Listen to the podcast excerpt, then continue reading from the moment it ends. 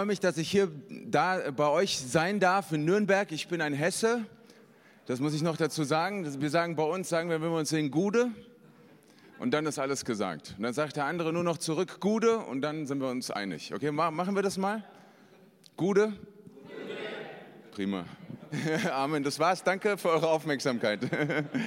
Okay, kennt ihr das, wenn ihr, wenn ihr hört, da kommt ein Gastprediger und dann wird der so gehypt und dann denkt er, wow, das, ist das jetzt der Messias oder doch noch nicht? Also, ähm, jetzt stresst er uns rum und jetzt sagt er uns Sachen, die wir nicht hören wollen und wo hat Manuel den ausgegraben und was heißt hier Lehrer und Pastor und hin und her. Und ich will euch eine Sache sagen, ihr könnt absolut relaxed sein heute Morgen.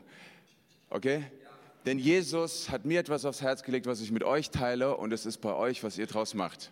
Einverstanden? Okay, und was ich gerne mache, ist so ein bisschen, äh, äh ich habe zu Manuel gesagt, du musst mich danach nicht mehr einladen, das ist okay. Ich spreche ihn hiermit von aller Schuld frei. Ja? Ähm, was ich gerne mache, ist so ein bisschen uns... Äh, mitnehmen in das, was, was Gott so auf dem Herzen hat. Ich bin selber Pastor einer Gemeinde, die ist im Odenwald, ähm, die gibt es schon seit 50 Jahren und ich liebe jeden Einzelnen, weil ich glaube, dass Gott Gemeinde nur mit Generationen baut und dass es so Dinge wie Seniorenkreise und Jugendkirchen nicht geben darf. So der erste Satz, wo man sagt, oh, was ist das für ein Typ? Okay, die Gemeinde wird nur durch Generationen und mit Generationen gebaut. Amen. So, und deswegen äh, bin ich so ein Freund davon, mal ein bisschen so die Dinge wieder ins Gehen, ins Laufen zu bringen und ein bisschen durcheinander zu bringen. Und wenn ich euch so sehe, dann habt ihr mein Herz schon gewonnen. Ich mag euch jetzt schon. Ja. Es ist einfach, ihr, ihr, seht großartig aus, ihr habt eine, eine, ganz tolle Ausstrahlung. Der Lobpreis mit Tirza und dem Team ist klasse. Äh, wenn man hier reinkommt, wird man super lieb angesprochen. Die Leute haben einfach eine gute Ausstrahlung. Hier ist so, wie man so neudeutsch sagt, der Vibe ist gut hier. So.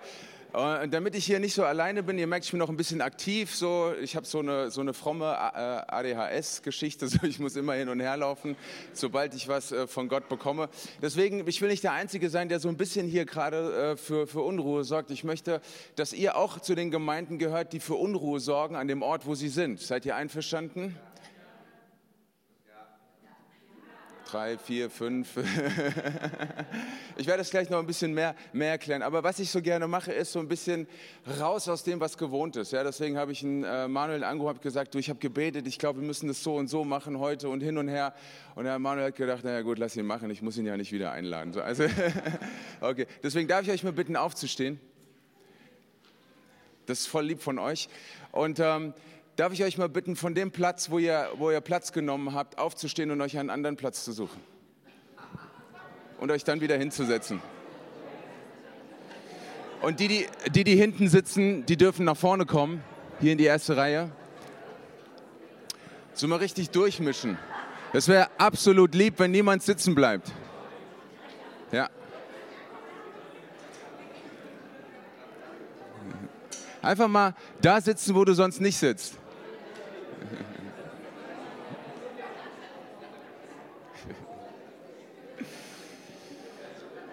Ah, es ist herrlich. Wenn ich das jetzt hier von, von hier vorne allein nur bewerten müsste, ist her hervorragend. Dankeschön. Danke. Jetzt kommt einer von ganz nach hinten, ganz nach vorne. Super. Von rechts und nach links. Klasse. Dankeschön. Danke, dass ihr das mitmacht. Soll ich euch sagen, warum mir das wichtig ist? Weil ich glaube, dass wir als Gemeinde eine Gemeinde sein müssen, die in Bewegung ist. Eine Gemeinde, die stehen bleibt, wird nichts bewegen. Aber eine Gemeinde, die in Bewegung ist, wird andere Menschen bewegen, nämlich zu dem hin, der bewegt ist wegen den Menschen, zu Christus hin. Seht ihr, und wir, wir verlieren als Gemeinde unsere Durchschlagskraft, unsere, unsere Berufung und ein Stück weit auch unsere Effektivität, wenn wir der Meinung sind, dass wir etwas Neues erreichen, wenn wir das, was wir schon seit Jahren tun, immer weitermachen. Davon wird nichts passieren. Warum? Weil ich glaube, wir haben das mit dem Evangelium eine zeitlose Botschaft. Ist das so? Die Menschen müssen hören, dass sie von Gott geliebt sind. Die Menschen müssen hören, dass Jesus nach vorangegangen ist, ihnen ein Zuhause zu geben. Die Menschen müssen hören von uns, dass sie Vergebung bekommen. Die Menschen müssen wissen, dass es Hoffnung gibt. Die Menschen müssen wissen, dass das Leben nicht nur das Leben ist, in dem man nur arbeitet, schläft, arbeitet, schläft und ab und zu in den Urlaub fährt. Das Leben ist mehr. Und deswegen müssen wir eine Gemeinde sein, die sich bewegt. Und deswegen müssen wir in der Lage sein, diese zeitlose Botschaft auch zeitgemäß zu transportieren. Und für mich ist es wundervoll, Pastor einer Gemeinde zu sein, von der ich weiß, dass nur Generationen miteinander das erreichen können.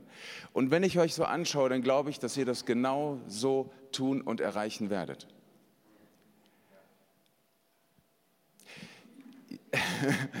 ihr seid so wie, wie meine Gemeinde, das ist so schön, ich fühle mich so umgehend wohl. Ja, das ist, das ist äh, herrlich einfach. Äh, ich gehe denen so richtig auf die Nerven. So, wenn ich sage, Leute, wenn euch was begeistert, dann sagt es mal eurem Gesicht. Ne? So. Oder wenn ich dann sage, hey, wenn es irgendetwas gibt, wo du sagst, oh, das ist jetzt mal eine gute Aussage, dann würde ich sagen, dann machst du die, die Party nicht so drinnen, dann machst du sie so nach außen. Ne? Da kannst du so sagen, sehr gut. Oder es kommt irgendetwas, wo du, wo du hörst, wenn ich so verrückte Sachen sage oder sowas Atemberaubendes sage, wie Jesus liebt diese Welt und will ihr Hoffnung bringen, dass du sagst, das stimmt. Oder sehr gut, ja? Oder wisst ihr, ich war auch mal auf einer, ich muss euch das jetzt mal vormachen, tut mir leid, ich habe gesagt, es wird ein bisschen crazy heute. Ich war in einer afrikanischen Gemeinde gewesen, ja, und dann habe ich gesagt, Jesus liebt alle Menschen und es gibt, er macht keine Unterschiede. Und da steht eine Frau auf, auf den Stuhl und sagt, Halleluja! auf dem Stuhl. Dann habe ich so bei mir gedacht, äh, Unfallgefahr, der Deutsche wieder, ne? sind die Gänge hier ist das alles so, äh, sind die Fluchtwege sichtbar? Was macht die Frau da? Und dann gucke ich meinen Übersetzer an, weil ich kann ja kein, bin gleich wieder unten, bin, bin, ja, bin ja kein Eritreer. So, und er guckt, ich gucke ihn an und er sagt, das machen wir so. Also, was will ich damit sagen? Wenn dir irgendwann während der Predigt danach zumut ist, auf den Stuhl zu springen und zu sagen Halleluja, dann mach das bitte. Ja? Wenn dir irgendwann während der Predigt danach zumut ist, den Raum zu verlassen, lass es bitte. Ich bin auch nur ein Mensch, das würde mich treffen. Okay, ähm, was mir sehr, sehr wichtig ist jetzt, ähm, dass wir als Gemeinde eine Liebe in uns tragen, wie Jesus sie hatte. Und ich bin total dankbar dafür, dass ich heute Morgen ein Teil von eurer Predigtreihe sein darf. Ich habe auch gesagt, Manuel, was macht ihr gerade? Wo seid ihr gerade? Was bewegt euch gerade? Und ähm, es ist mir eine absolute Ehre, damit ein Teil sein zu dürfen. Von ihr habt über die Glaubwürdigkeit der Bibel gehört, ihr habt über die Kraft der Predigt gehört, ihr habt davon gehört, dass die Schrift eingegeben ist vom Heiligen Geist. Und seht ihr, in diesen Gedanken möchte ich weitermachen, weil ich glaube, dass es enorm wichtig ist, dass man als Gemeinde in eine Richtung gehen kann, dass man weiß, wofür stehen wir, was wollen wir, was können wir, wer sind wir und wen müssen wir erreichen. Seht ihr, wir werden das Evangelium nicht neu erfinden müssen. Aber was wir machen müssen, ist darüber nachzudenken, wen wollen wir erreichen und wie wollen wir das tun. Und deswegen glaube ich daran, dass Predigtreihen ein Thema oder eine Art und Weise ist, wie man wirklich zeitgemäß die Leute reinholen kann und sie begeistern kann, damit sie dranbleiben können. Denn das Wichtigste, das wisst ihr auch, ja, was die Leute am liebsten machen, ist Serien gucken. Ja? Wer guckt gerne Serien hier? Jetzt kommen alle. Ja, war klar. Ja? So, stellt euch vor, ihr würdet äh, nur, nur, nur den ersten Teil sehen dürfen, nur den Pilot und dann nie wieder irgendeinen anderen Teil. Ihr fändet das total blöd. Ja? Also es ist gut, dass es Serien gibt, dass wir an einer Sache dranbleiben. Und so möchte ich auch in diesen Gedanken einsteigen, dass wir die Bibel brauchen, dass die Bibel ein Fundament ist für uns. Und ich möchte da einsteigen mit dem Gedanken, dass wir in einer Welt leben, die ähm, verrückter nicht sein könnte, sage ich mal. Ähm, ich bin jemand, der, der nicht die Welt ablehnt. Ich gehöre nicht zu den Christen, die sagen, oh, die böse Welt da draußen. Und wir hier drinnen, die coolen Heiligen. Ja? Immer reiner, immer kleiner, immer heiler. Ja? Und aufpassen, dass hier niemand reinkommt. Mit Ach und Krach dem Lamme nach.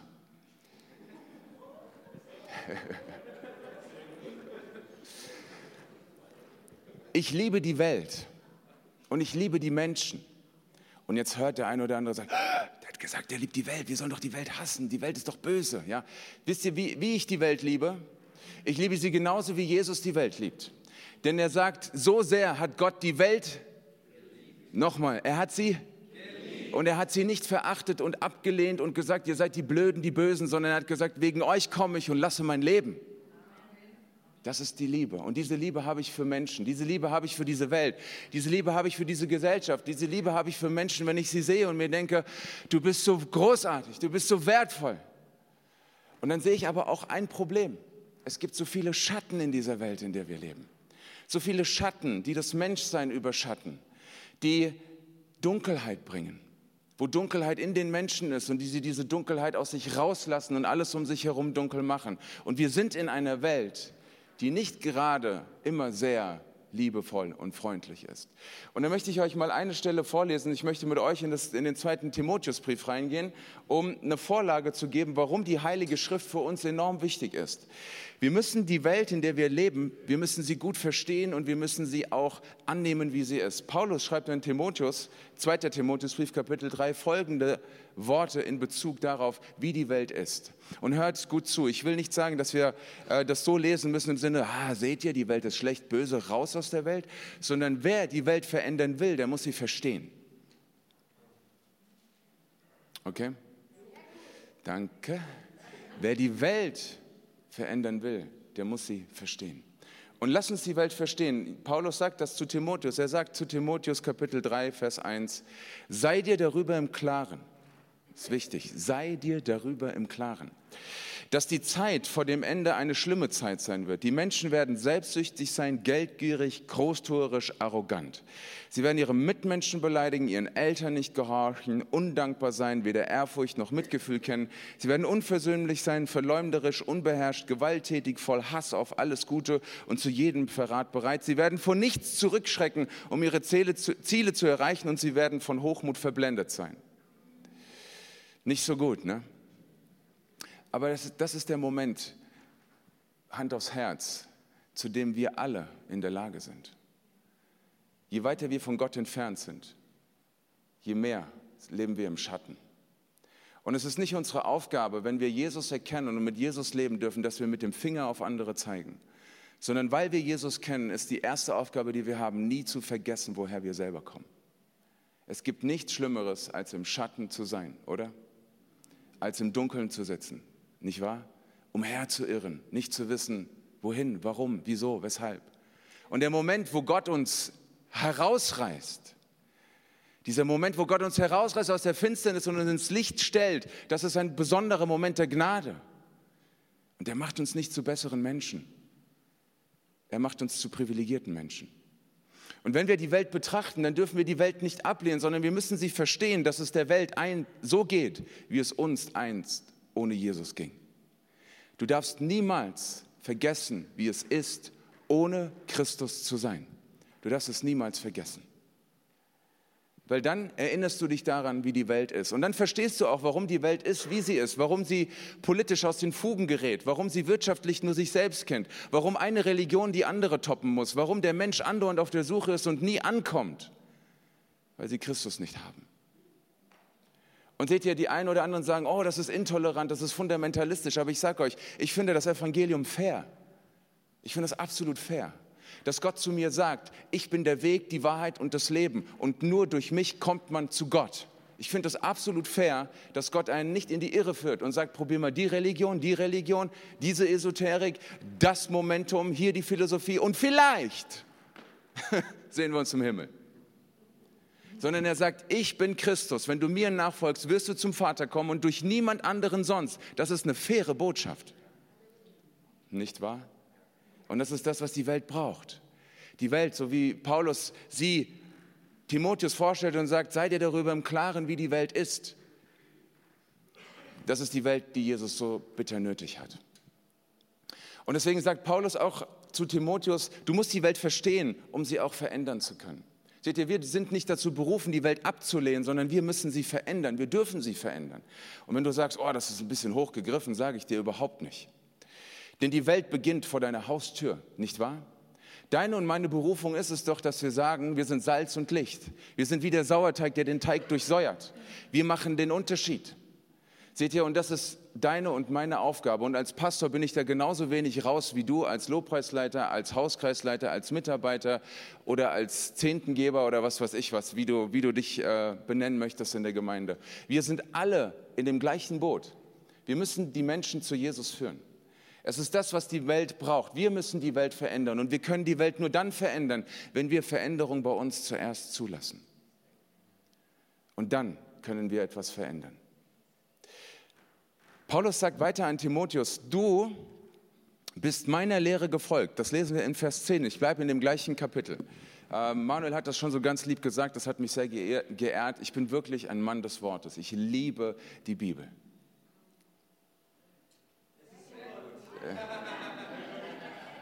Ich liebe einfach die Bibel, weil ich bin so dankbar dafür, dass ich da wirklich weiß, woran ich bin. Ich bin so dankbar dafür. Und jetzt schreibt Paulus hier weiter, du bist meiner Lehre gefolgt, Timotheus. Du hast dich an die Grundsätze gehalten, nach denen ich lebe. Und du hast dich auf dasselbe Ziel ausgerichtet wie ich. Du hast meinen Glauben, meine Geduld und meine Liebe und meine Standhaftigkeit dir zum Vorbild genommen. Und du hast dich auch dadurch nicht davon abhalten lassen, als ich Verfolgungen zu erleiden hatte. Seht ihr, das, was uns nach vorne bringt, ist, sind Vorbilder, die wir haben. Das, was uns in diese Veränderung hineinführt und das, was uns zu Menschen macht, die auch etwas verändern können, ist, dass wir uns nach denen richten, die wirklich vorbildlich sind. Wir können uns nicht nach den Prinzipien des Egoismus, der großtuerische Lebensweisen, der Arroganz, der Unbeherrschtheit und so weiter orientieren. Wir können nicht die Welt verändern, wenn wir so sind wie alle. Aber wir können sie dann verändern, wenn wir denen nachahmen und nacheifern, die wissen, wer Jesus ist. Deswegen sagte ich, Gemeinde funktioniert nur mit den Generationen. Nur und ausschließlich. Und ich finde es großartig, dass Paulus hier sagt, du bist mir gefolgt, du bist meiner Lehre gefolgt, du hast gesehen, wie ich glaube, welche Geduld ich habe, wie meine Liebe aussieht, wie standhaft ich gewesen bin und wie vorbildlich mein Glaube ist. Du bist mir gefolgt.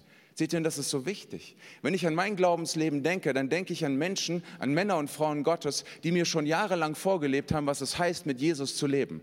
Und wenn ich in einer Situation stecke, wo ich nicht weiß, wo oben und unten ist und wo ich mich frage, Jesus, warum dieses und warum nicht so und wirklich in einer Krise stecke, und dann gehe ich zu meiner Schwester im Glauben oder zu meinem Vater in Christus, der schon 30, 40 Jahre mit Jesus unterwegs ist, und er schaut mir in die Augen und sagt zu mir, Mur, der Herr ist treu dann werde ich sagen, okay, wer bin ich in meiner Krise etwas anderes zu behaupten? Weil ich habe einen Menschen vor mir, der seit 30, 40 Jahren weiß, dass Jesus treu ist. Wie könnte ich darauf verzichten? Und dann sagt Paulus, deswegen, du bist mir gefolgt, meiner Standhaftigkeit. Und das ist der Moment, wo du, wo du für dich sagen kannst, ich folge der Tradition. Seht ihr, und das ist für mich sehr, sehr wichtig. Wir brauchen Tradition in den Gemeinden. Aber wisst ihr, was Tradition ist? Tradition ist nicht das Festhalten an Formen, sondern Tradition ist die Weitergabe von Feuer. Feuer kennt kein Alter. Ich sitze in, meinem, in meiner Männerkleingruppe mit meinen Männern zusammen und da sitzt rechts von mir ein 25-jähriger Mann und links von mir ein 75-jähriger Mann. Und ich schaue die beiden an und der Raum brennt lichterloh. Reicht mir noch nicht hier. Der Raum brennt lichterloh, denn das Feuer für Jesus kennt kein Alter. Es kennt kein Alter. Die brennende Leidenschaft, die wir als Christen haben, ist die brennende Leidenschaft der Liebe Gottes, die Gott für diese Menschen hat. Und wenn ich 25 oder 75 bin, dann brennt es in mir. Es brennt in mir. Und deswegen sagt Paulus auch zu Timotheus, halte fest daran. Du bist meiner Lehre, meinem Vorbild gefolgt. Und jetzt kommt es drauf an. Die Frage, die du dir stellen musst, ist, kann man dir folgen? Bist du jemand, der das Feuer tradiert oder hältst du an Formen fest? Bist du jemand, der das Feuer weitergibt oder sind dir Formen wichtiger als das Feuer? Und das mir geht es nicht darum, dass wir sagen, okay, wir müssen jetzt alles nur noch modern machen. Seht ihr, die Moderne ist nicht die Antwort, aber das Evangelium, oder? Und damit die Menschen verstehen, worum es geht, müssen wir das Evangelium in die in so eine Verpackung bringen, dass sie verstehen, dass es wirklich relevant ist. Weil wisst ihr, was das Schlimmste ist?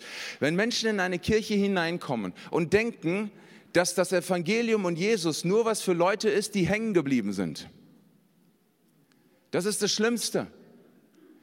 Wenn, wenn Menschen hineinkommen in eine Kirche und denken, das hier ist was für, eine, für Leute, die an einer Subkultur Interesse haben. Das hier ist ein Biotop, was nichts mit meiner Kultur zu tun hat. Hier gibt es Leute, die sehen komisch aus, die reden komisch, die sagen komische Sachen, die haben komische Werte, die machen komische Sachen. Was hat das mit meinem Leben zu tun? Aber Jesus ist nicht komisch. sondern Jesus ist derjenige, der das Leben lebenswert macht. Der sagt, ich bin gekommen, damit sie das Leben in Fülle haben. So gut, dass ich sage, Jesus, du willst mir Leben geben, ich bin interessiert. Und dann gibst du mir ein Leben, was noch das Maß übersteigt, da bin ich noch mehr dran interessiert. Jesus, ich könnte platzen, wenn ich daran denke, was du alles für mich hast. Ich könnte platzen. Auf den Stuhl stellen und schreien. Und sagen, Jesus, es ist so wunderbar. Du bist meiner Lehre gefolgt. Ich will dich herausfordern und will dir sagen, mach dir Gedanken darüber nach deinen 30, 20, 40 Jahren mit Jesus. Kann man dir folgen? Kann man dir folgen? Bist du jemand, der in dem anderen das Feuer entzündet oder frustrierst du Leute, weil du ihnen sagst, oh, du machst das nicht so wie ich vor 50 Jahren? Und ich sage das mit ganz viel Liebe und ganz viel Respekt, weil ich ohne meine Väter im Glauben nicht existieren könnte. Und ich bin in so einer, ich bin so ein Grenzgänger. Ich bin, ich werde in zwei Wochen 44. Ihr müsst jetzt sagen, sieht man dir gar nicht an? Okay, danke. Und ich bin so zwischen den Generationen. Ich bin nächste Woche bin ich auf einer, auf einer Jugendfreizeit von Youth Alive Nordrhein-Westfalen mit 300 bekloppten Teenagern. Ja, und da machen wir dann Party und sagen, yeah, Jesus, come on, und wow, was geht ab, weißt du, und ich weiß, nach dem Lobpreis tun mir wieder die Knie weh. so. Und ich liege im Bett und habe die ganze Zeit Tinnitus. also, so, und der Bass geht mir rein, dass mir übel wird und so, aber ich sage, ich, ich, ich werde alt langsam, ich weiß es. Manchmal sind die Leute, die, die da sind, da gucke ich, letztens habe ich jemand getauft, die ist im Jahr 2000 geboren worden, wo ich geheiratet habe. Da ich gesagt, Mo, jetzt wirst du alt. Ja? Aber ich habe gemerkt, ich will nicht verzichten auf die, die vor mir sind und ich will auch unverzichtbar sein für die, die nach mir kommen. Okay, nochmal. Ich will nicht verzichten auf die, die vor mir waren und ich will unverzichtbar sein für die, die nach mir kommen. Deswegen, wir können es uns nicht leisten, dass wir sagen, du musst es jetzt so machen wie ich. Wenn ich am nächste Woche auf die Freizeit gehe und zu den Teenies dort sage, was springt ihr hier rum? Was redet ihr für ein Zeug? Als ich in eurem Alter war, als ich Teenager war, als ich im Jugendkreis war, da denken die sich, ja und? Aber weißt du, was ich ihnen sagen werde? Ich werde ihnen sagen, damit du ein Leben hast, was wirklich lebenswert ist, brauchst du Jesus und Jesus ist verliebt in dich. Und dann werde ich so Sachen wie sagen, hey, das ist total hart. Du musst absolut steil gehen damit. Ich schwöre, Dicker, das ist das Beste, was es gibt für dich.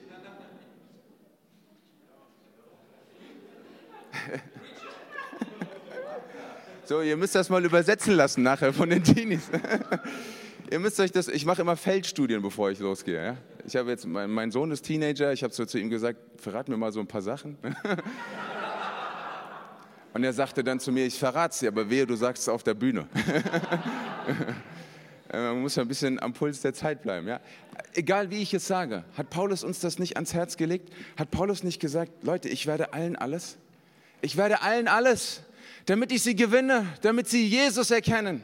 Ich werde allen alles, dem Teenie ein Teenie, dem Senior ein Senior, dem Midlife Criser ein Tröster. ich werde allen alles, damit sie Christus annehmen. Deswegen sagt Paulus, du bist meiner Lehre gefolgt und ich will dich fragen, kann man dir folgen? Kann man dir folgen? Entzündest du Feuer oder verteidigst du Formen?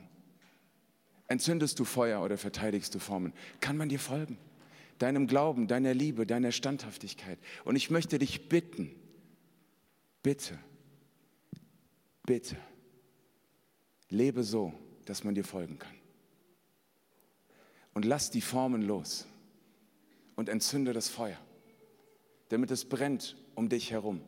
Denn wir leben in einer Welt, die dunkel ist, die braucht Licht. Die braucht Licht. Und seht ihr, jeder, der in sich eine Tradition trägt, so wie Paulus das sagt, er sagt ja nichts anderes, wenn du mir folgst, folgst du meinen Traditionen, der braucht etwas, was diese Tradition abgleicht. Und da kommen wir zu dem Wort Gottes. Und deswegen sagt Paulus jetzt weiter, wir sind immer noch im dritten Kapitel, kommen jetzt zu Vers 14. Du sollst an der Lehre festhalten, in der du unterwiesen worden bist und von deren Glaubwürdigkeit du dich überzeugen konntest.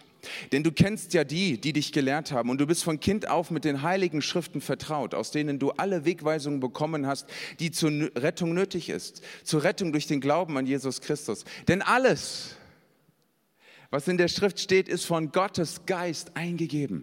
Und dementsprechend groß ist auch der Nutzen der Schrift. Sie unterrichtet in der Wahrheit, deckt in der Schuld auf, bringt auf den richtigen Weg und erzieht zu einem Leben nach dem Willen Gottes. Und so ist also der, der Gott gehört und ihm dient, mit der Hilfe der Heiligen Schrift allen Anforderungen gewachsen. Er ist durch sie ausgerüstet, all das zu tun, was gut und was richtig ist. Seht ihr, jede Tradition, die in uns ist, muss abgeglichen werden durch das Wort Gottes. Und das Wort Gottes, das räumt manchmal auf. Das Wort Gottes sagt hier, es ist von Gott, vom Gottesgeist selbst einge, äh, eingegeben und es unterrichtet in der Wahrheit, deckt die Schuld auf und hat einen großen Nutzen. Das heißt, das Wort Gottes ist immer im Abgleich mit deinen Traditionen, die du über die Jahre dir angeeignet hast. Das Wort Gottes wird dich immer fragen, ist das, was du tust, brennbar? Oder erstickt es das Feuer? Das Wort Gottes wird dich immer fragen und dich immer überführen und immer dich wegführen von der menschlichen Form. Das Wort Gottes sorgt für eine Reform in dir. Und ich möchte euch mal ein Beispiel geben von jemandem, der sich das Wort Gottes so dermaßen zu Herzen genommen hat, dass es zu einer Reform kam, wie sie seinesgleichen, wie sie zu der damaligen Zeit noch lange nicht mehr existiert hat. Geht mal mit mir in das Alte Testament, zweite Buch der Könige. Da dürft ihr mal reinblättern oder draufklicken. Ich gebe euch einen Augenblick Zeit, weil ich bin ja vorbereitet. Ich muss jetzt hier nur kurz aufschlagen. Ja. Schaut mal rein in, in eure Bibel, zweiter Könige 22. Und da lesen wir in diesem Kapitel Vers 22 und Vers 23 von einer herausragenden Persönlichkeit, einem König namens Josia. Und von diesem Josia heißt es, dass vor ihm und nach ihm kein zweiter war. Von diesem Josia heißt es, dass er in den Wegen seines Vaters Davids wandelte. Also, wir haben so die Brücke zwischen Paulus und Timotheus. Der Paul, Paulus sagt zu Timotheus, du bist meiner Lehre gefolgt, du bist meinem Wandel nachgeeifert. Und hier lesen wir jetzt von einem Josia, der dem König David nachgeeifert ist. Und beides hatte die gleiche Auswirkungen. Sie haben etwas erkannt, was andere sonst nicht erkennen. Und Josia hat verstanden, weil er in der Tradition seines Vaters Davids war, genauso wie Timotheus verstanden hat, was die Welt braucht, weil er in der Tradition seines geistlichen Vaters Paulus war, dass sich etwas ändern muss. Josia ist bekannt für den Reformator des Volkes Israel. Durch ihn ist eine Reform gekommen, wie sie vorher noch nicht war, aber sie war so nötig. Und die Reform begann beim Volk Gottes selbst. Nein, gar nicht wahr. Das hätten wir ja gerne so. Einer hat eine Erkenntnis und dann sagt der anderen, was er zu tun hat. Falsch. Die Reform begann bei Josia selbst. Ich lese mit euch den entscheidenden Vers aus Vers 11 denn sie finden während der Restaurierung des Tempels eine Buchrolle, das Gesetz des Herrn, und dann geschah Folgendes, Kapitel 22, Vers 11 bis 13. Es geschah, als der König die Worte des Buches des Gesetzes hörte, da zerriss er seine Kleider. Könnt ihr euch das vorstellen, was das für eine Betroffenheit ist? Wenn man sagt, Moment, hier passiert etwas, was was ich so noch nie erlebt habe. Wir sagen eher, das ist zum Haare ausreißen, reißen. Kennt ihr diese Emotion, was das heißt, wenn ihr sagt, ich könnte mir die Haare ausreißen? Was das für eine Emotion ist, die da drin steckt. Das Wort Gottes löst Emotionen aus. Und nicht nur bei dem, der predigt. Also, da zerriss er seine Kleider und der König befahl dem Priester Hilkia und Ahikam, dem Sohn Schaphans und Achbor, dem Sohn Michaias und Schafan, dem Schreiber und Asia, dem Knecht des Königs und sagte, geht hin und befragt den Herrn für mich und für das Volk und für ganz Juda wegen der Worte dieses aufgefundenen Buches. Denn groß ist der Zorn des Herrn, der sich gegen uns entzündet hat, dafür, dass unsere Väter auf die Worte dieses Buches nicht gehört haben, nach allem zu tun, was unseretwegen aufgeschrieben ist. Seht ihr, das Wort Gottes meint zuerst dich. Es meint zuerst dich. Josia zerreißt seine Kleider, weil er versteht, das Wort Gottes meint mich. Er zerreißt seine Kleider, weil er sagt, wie kann es sein, dass wir all die Jahre das vernachlässigt haben, was uns Gott aufgeschrieben hat und es steht da wegen uns. Wie kann das sein? Diese Emotionalität bei Josia, die spüre ich ihm richtig ab. Mir denke, das darf doch nicht wahr sein. Die ganzen Probleme, die wir haben, der ganze Götzenkult, der da ist, diese ganze Untreue, diese ganze Misere, die unser Volk heimgesucht hat, nur weil wir nicht tun, was wir wissen. Nur weil wir nicht leben, was wir eigentlich lesen könnten. Es kann doch nicht sein. Und dann beginnt er eine Reformation, erst in sich und dann in dem Volk.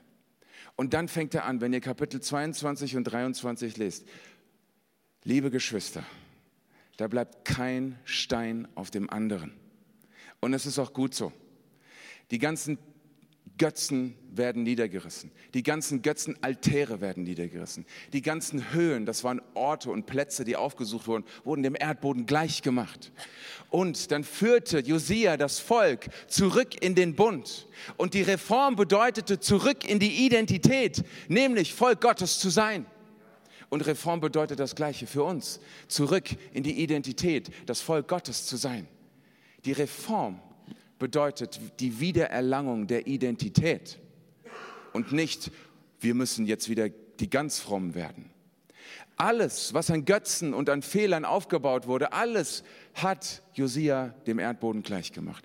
Und er hat das Volk zurückgeführt dahin, wo es hingehört, in seine Identität. Er baute einen erhöhten Sitz, setzte sich da drauf, stellte sich da drauf und er verlas laut das Gesetz des Herrn sodass es jeder hören konnte. Und er schloss einen neuen Bund.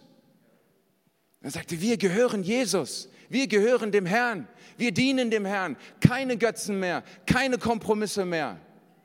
Nur noch für den Herrn der Herrn und den König der Könige, für den, der unseren Bund ermöglicht. Josia, Timotheus, du.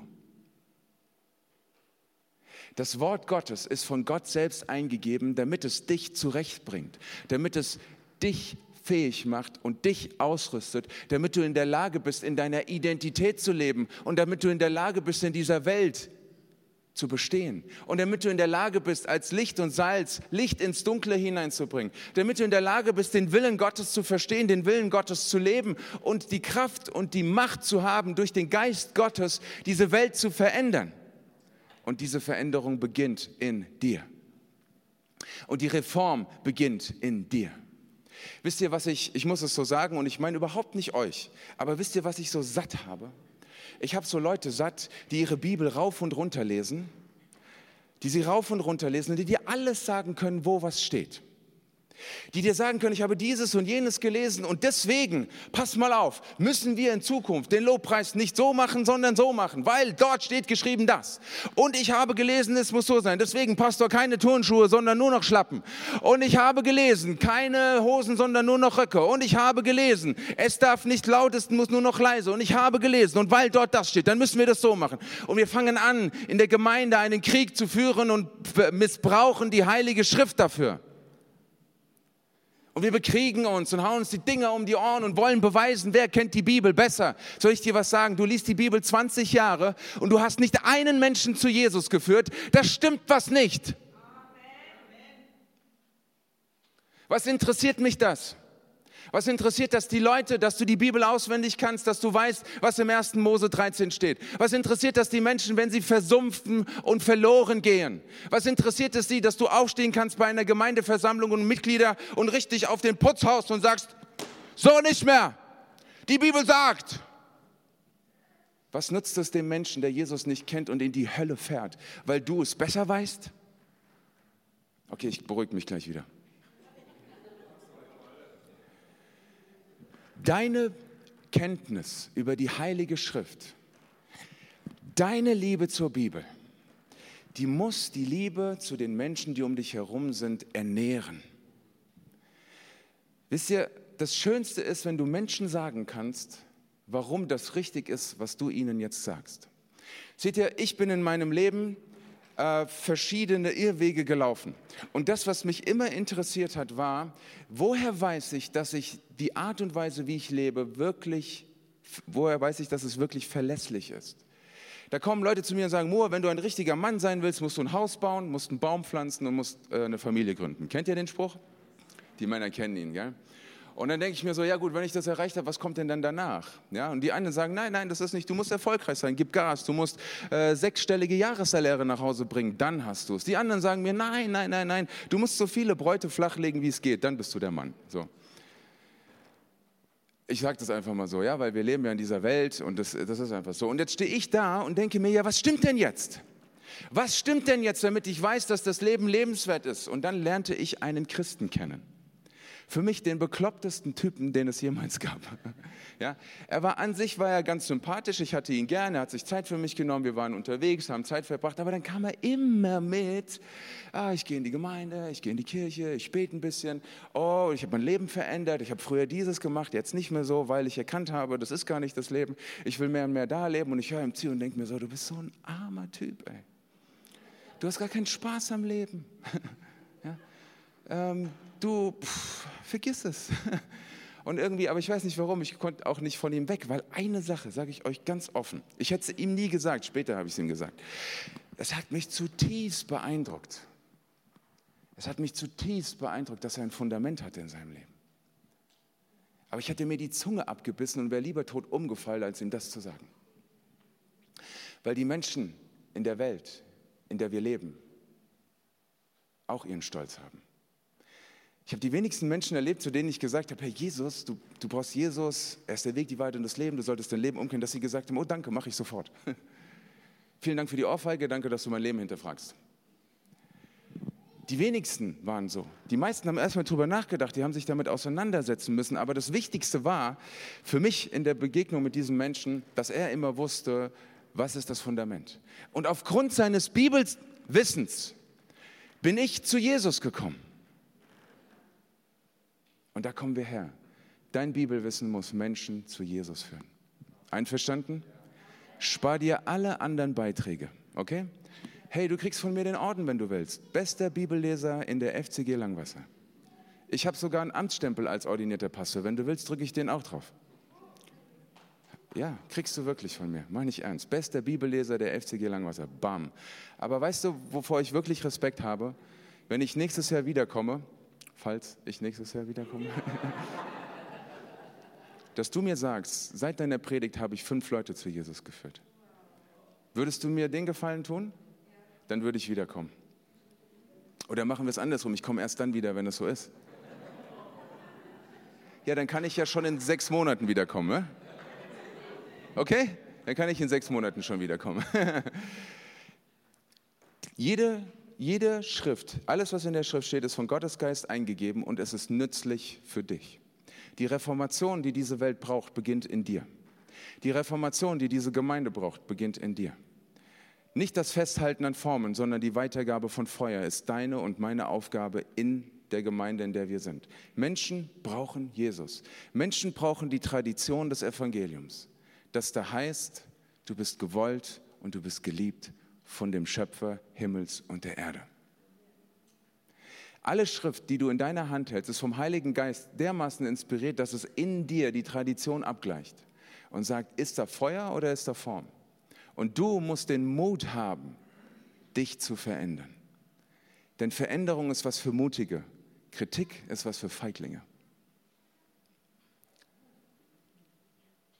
Es wird immer länger, es sind doch zwei Jahre, bis ich wieder kommen muss. Ne?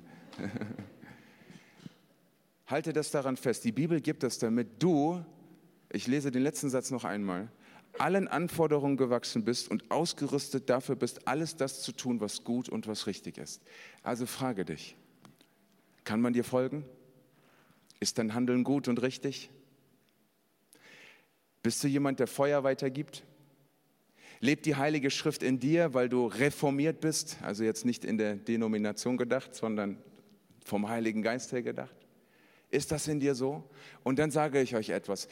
Wenn ihr das beherzigt, wenn du das beherzigst, wenn ich es beherzige, glaubt mir diese eine Sache. Ihr werdet als Gemeinde nicht wiederzuerkennen sein. Habt ihr daran Interesse? Denn die Gemeinde ist nicht für dich da. Du bist für andere da. Die Gemeinde ist der Ort, und jetzt hört zu, in, nach Apostelgeschichte von der es heißt, dass Gott täglich Menschen hinzutat, die er retten wollte. Ich mich begeistert das. Mich begeistert das. Und seht ihr, unsere einzige Aufgabe ist, dass wir dem Wort Gottes gemäß in dem Feuer seiner Liebe sind. Das ist das Einzige, was wir machen müssen. Den Rest macht Gott. Seid ihr bereit, dass Gott die Tür hier öffnet und dass Menschen reinkommen, die du gar nicht kennst?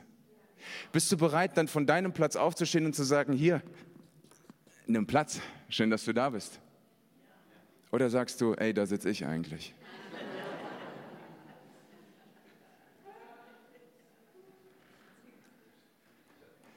Ich glaube an euch, weil ich weiß, in dem Moment, wo wir die Reformation des Wortes zulassen, werden wir Dinge erleben, die wir noch nicht erlebt haben.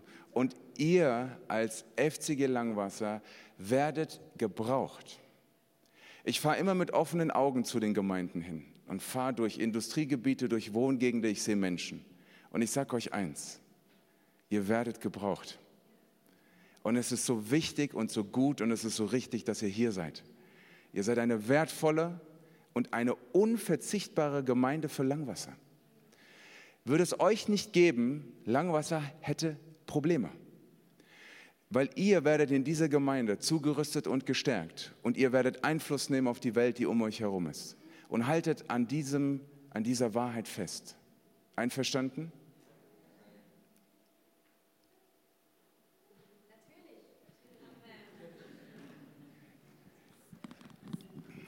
Titzer, kommst du zu mir mal nach vorne? Ich sage jetzt Amen und ihr dürft die Aufnahme ausmachen.